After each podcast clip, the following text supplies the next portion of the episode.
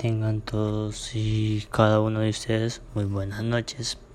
En el presente podcast trataré de dar respuestas a una serie de preguntas que el licenciado nos dejó. Eh, como primera pregunta podemos encontrar cómo se divide el error. Como todos sabemos bien, existen varios tipos de errores. Por ejemplo, está el error de derecho, el error de hecho, que a continuación eh, les mostraré o les narraré un poco de en qué consiste cada uno de ellos. Por ejemplo, tenemos el error de derecho.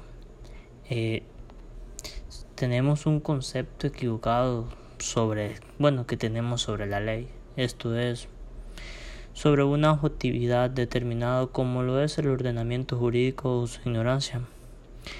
Pero en el artículo 8 de nuestro Código Civil podemos encontrar una serie de o nos describe mejor dicho qué es el error de derecho.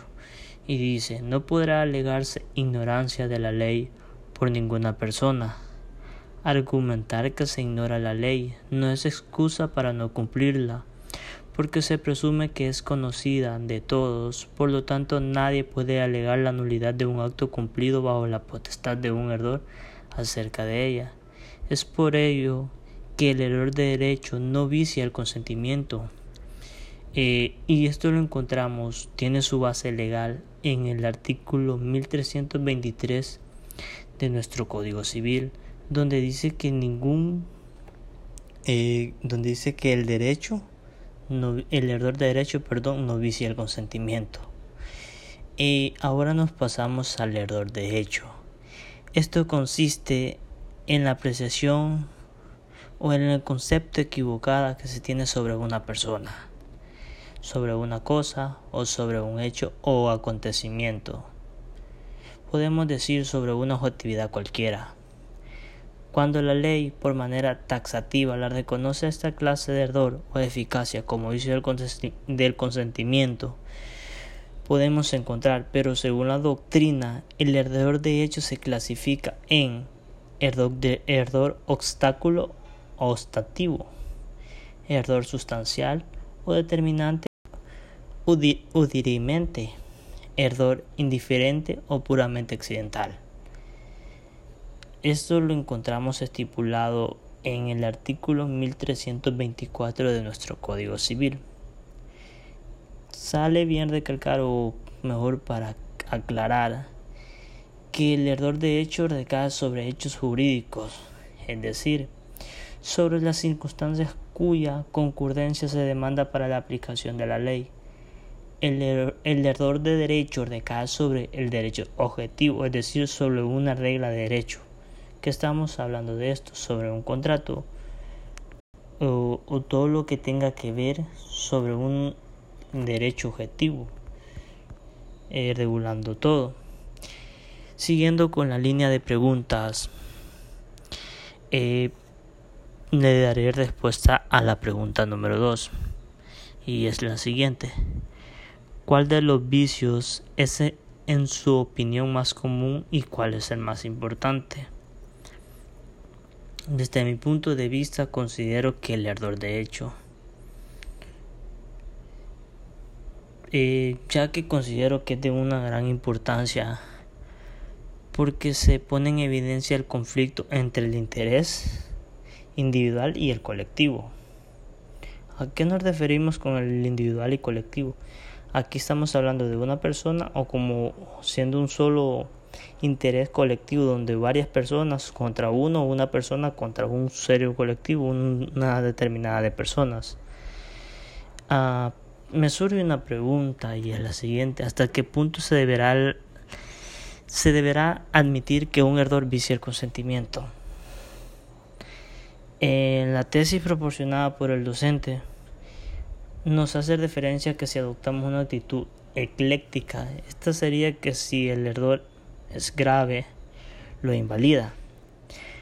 Pero si no tiene una importancia determinante en la voluntad de los contratantes, la ley sacrificará el interés individual y el contrato se mantiene. ¿A qué nos referimos un poco con esto? Estamos hablando de que la serie, cuando el error es sumamente grave, no es un error pequeño, si se logra invalidar cualquier trato o pacto o algún contrato que se tiene firmado. En cambio, cuando un, un error es leve, eh, estamos hablando de que la ley lo sacrificará, no sacrificará totalmente, sino parcelará una, una parte de lo que les corresponde y este se mantendrá, se mantendrá el contrato vigente. Y la pregunta 3 que nos planteó el licenciado dice lo siguiente. ¿Cuál es el plazo que tiene la mujer casada para alegar la nulidad del matrimonio por uso de la fuerza? En el artículo 95 del Código de Familia de nuestra legislación nos dice que la mujer que el plazo que tiene la mujer casada para anular eh, algún matrimonio por uso de la fuerza es de tres meses, contando desde el día en que cese la fuerza, haciendo referencia que la nulidad del matrimonio solo puede ser solicitada por la víctima de la fuerza. Esta puede ser física o moral. ¿Qué es el temor reverencial? ¿Vicia o no el consentimiento?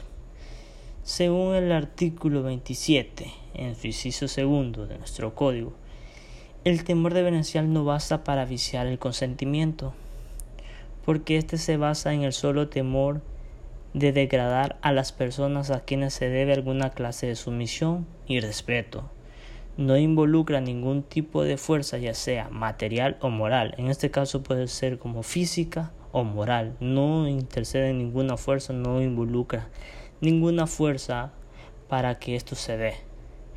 Eh, y por último, eh, de un caso de fuerza insuperable y si te bases legales.